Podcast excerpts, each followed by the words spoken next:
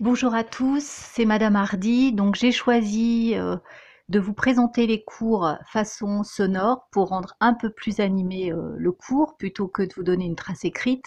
Vous me tiendrez au courant si, ça vous convient ou pas, on s'y en courant. Voilà. Donc euh, ben, j'espère tout d'abord que vous allez bien, vous et votre famille. voilà, que vous vous ennuyez pas trop. Surtout, ben, si vous avez un petit jardin, profitez-en pour prendre l'air. Si vous avez en appart, Prenez l'air sur votre balcon et puis essayez de profiter un petit peu de ce calme et de ce silence en attendant de, revenir en cours. Alors je vous avais proposé tout d'abord un devoir en français que je suis en train de corriger. Donc vous recevez au fur et à mesure de vos devoirs les notes. Je vous rendrai la trace écrite la semaine prochaine. J'attends que tout le monde ait rendu son devoir. Et puis je vous avais proposé une recherche euh, sur Olympe de Gouges pour annoncer donc ma séquence sur les philosophes des Lumières et le combat contre l'injustice. Alors pourquoi je vous ai proposé Olympe de Gouges? C'est parce qu'Olympe de Gouges, c'est une des féministes du XVIIIe siècle et que ces grands combats, ce qu'il faut que vous compreniez, c'est que les grands combats du XVIIIe siècle, euh, on les retrouve au XXIe siècle et que cette séquence sur les philosophes des Lumières, elle porte à la fois sur ces combats du XVIIIe et des combats que l'on va retrouver forcément au XXe, XXIe siècle. Voilà. Alors, pour vous présenter rapidement Olympe de Gouges, c'est donc, elle est née le 7 mai 1748. Elle est fille illégitime d'un marquis. Elle va être mariée à un vieillard. Et elle dira que le mariage est le tombeau de l'amour et de la confiance.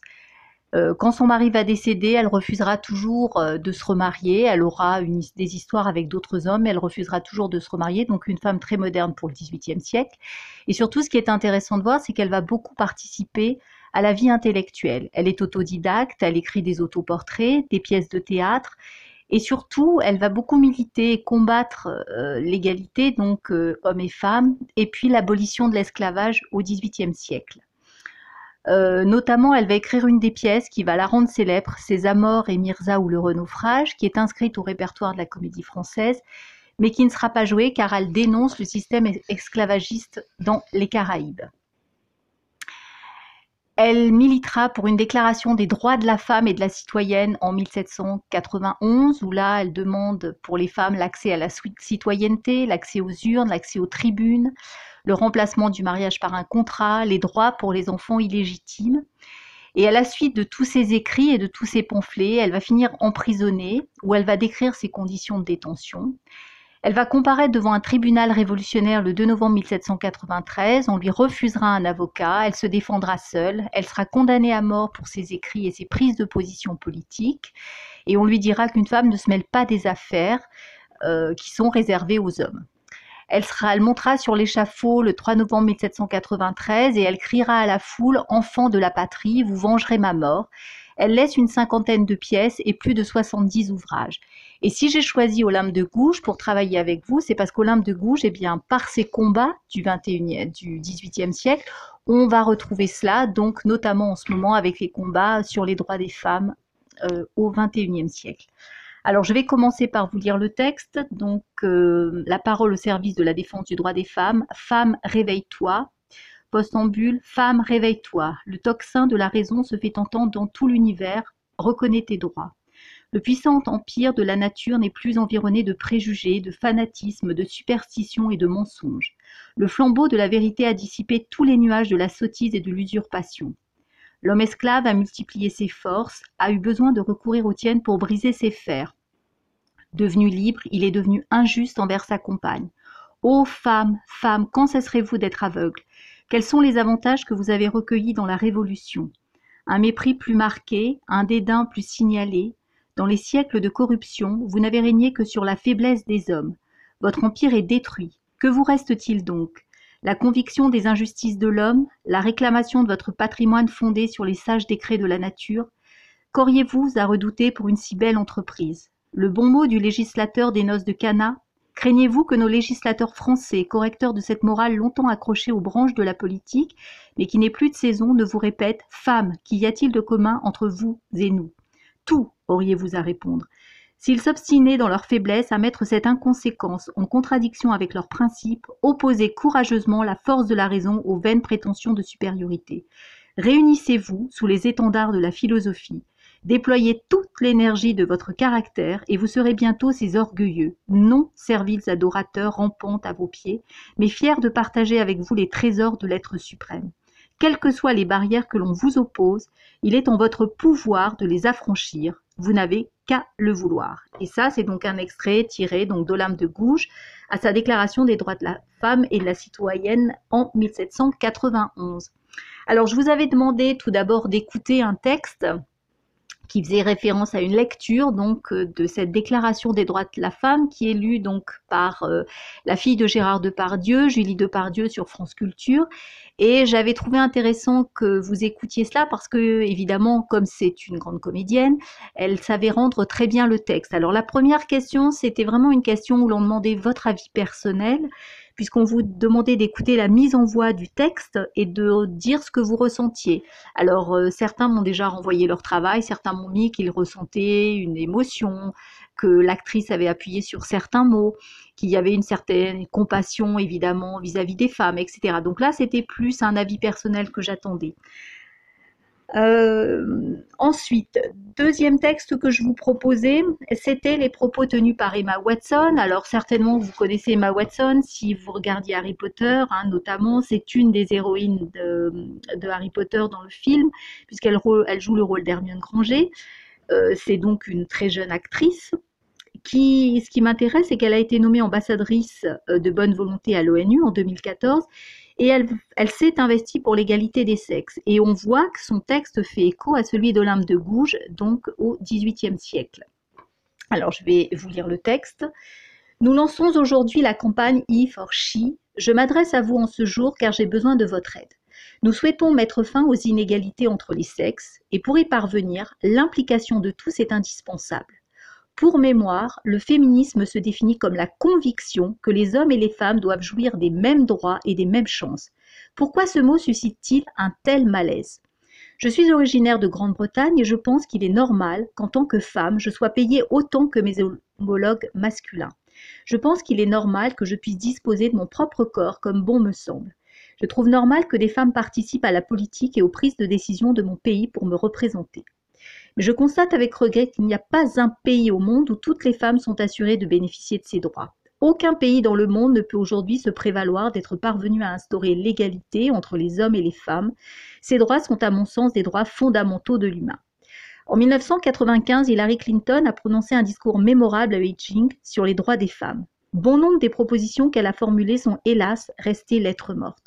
Mais ce qui m'a le plus marqué, c'est que les hommes ne représentaient que 30% de son auditoire. Comment pouvons-nous espérer changer le monde quand la moitié de la population n'est pas invitée ou n'a pas le sentiment d'être la bienvenue pour prendre part au débat?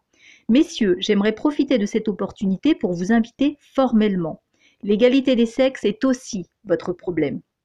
Nous parlons peu des hommes qui sont prisonniers de stéréotypes liés au genre, mais je sais qu'il y en a, et que le jour où ils parviendront à s'en libérer, la situation des femmes s'en verra spontanément améliorée.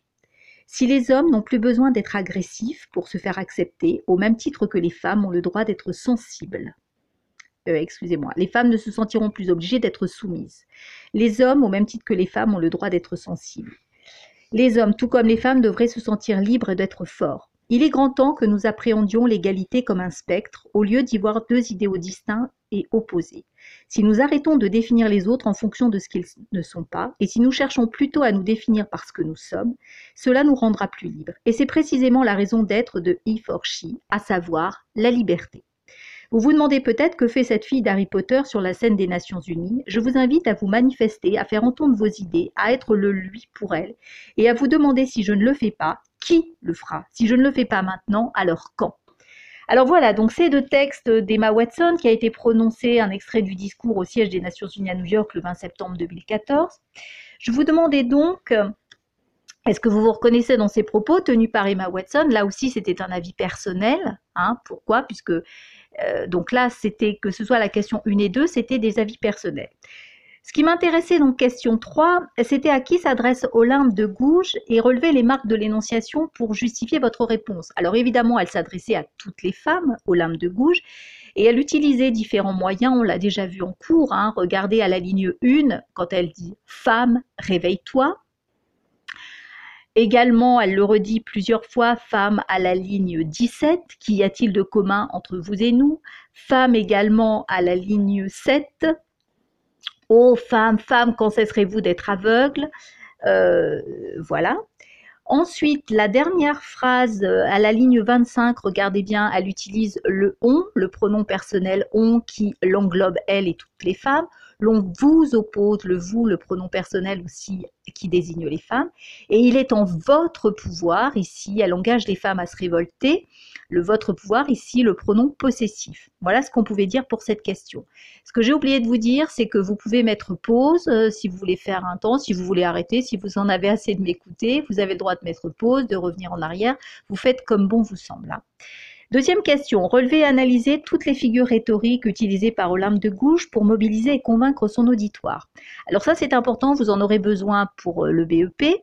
Ces figures rhétoriques, vous avez bien compris que là on est en train de travailler sur des textes engagés et ces textes engagés, ils doivent persuader par la parole, c'est l'éloquence, c'est l'art de convaincre.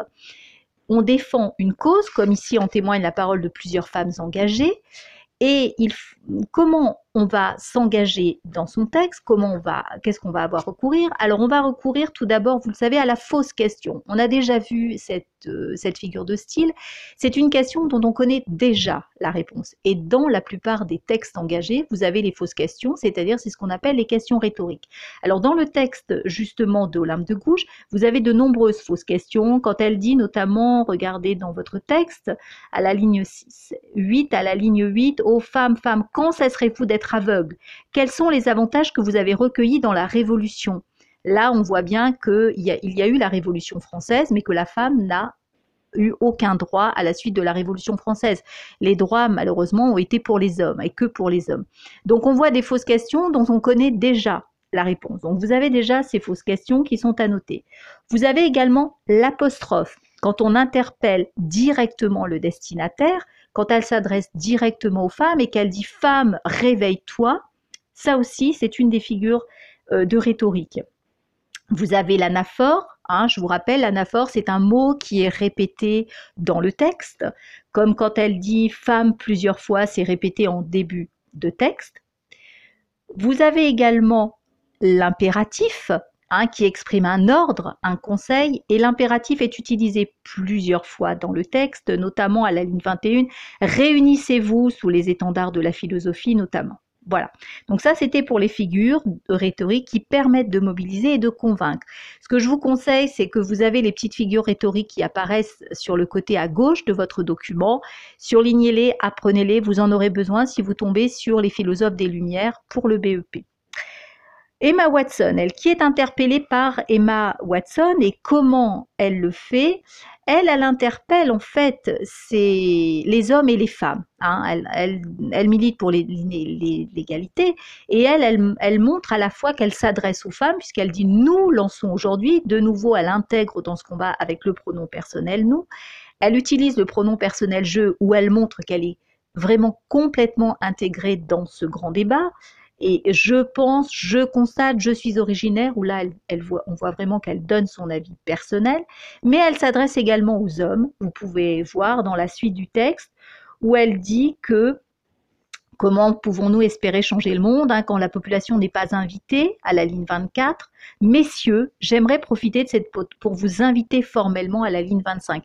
Donc c'est un texte qui s'adresse pas seulement aux femmes, mais également aux hommes avec donc des pronoms personnels. Elle utilise également, elle aussi, la question rhétorique avec des fausses questions. Alors ensuite, je vous demandais les procédés d'insistance, Emma Watson. Alors pour convaincre, Emma Watson, elle utilise elle aussi l'anaphore. Il y a des mots qu'elle répète, hein. les hommes, les hommes notamment, quand elle parle à eux, elle le répète plusieurs fois.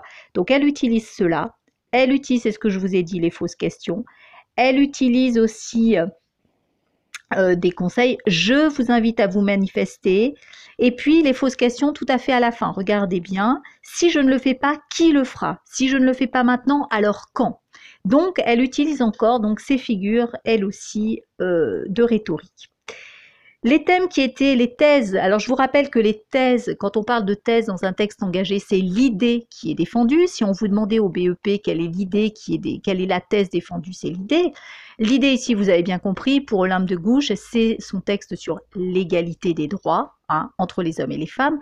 Et le texte d'Emma Watson, c'est sur l'égalité entre les sexes, puisque euh, euh, cette actrice constate, vous savez que dans le monde du cinéma, les acteurs gagnent plus d'argent que les, que les femmes actrices.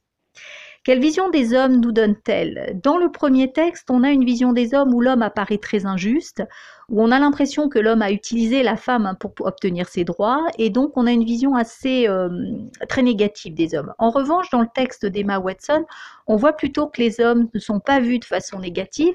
Elle invite plutôt les hommes à participer au débat, à être là pour pouvoir avancer ensemble.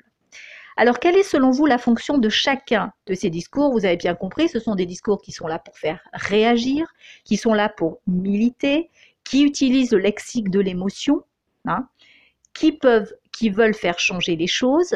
Et on est vraiment dans des textes complètement engagés, et c'est ça que vous devez retenir, des textes où il y a de l'éloquence. Hein. je vous rappelle que l'éloquence, ça désigne l'art de convaincre et de persuader par la parole. Et comment on persuade par la parole? En utilisant un lexique de l'émotion et en utilisant des figures rhétoriques. Voilà. Donc j'ai fini pour cette correction. Vous pouvez me retrouver pour les autres corrections euh, que, je vais, mettre le lien donc sur Pronote. Je vous rappelle que le lien est sur Pronote, le cahier texte. Je mets les documents dans Outlook et je corresponds avec vous sur Teams. Voilà, j'ai créé pour chacun, pour des classes et donc nous correspondrons comme ça le temps du confinement.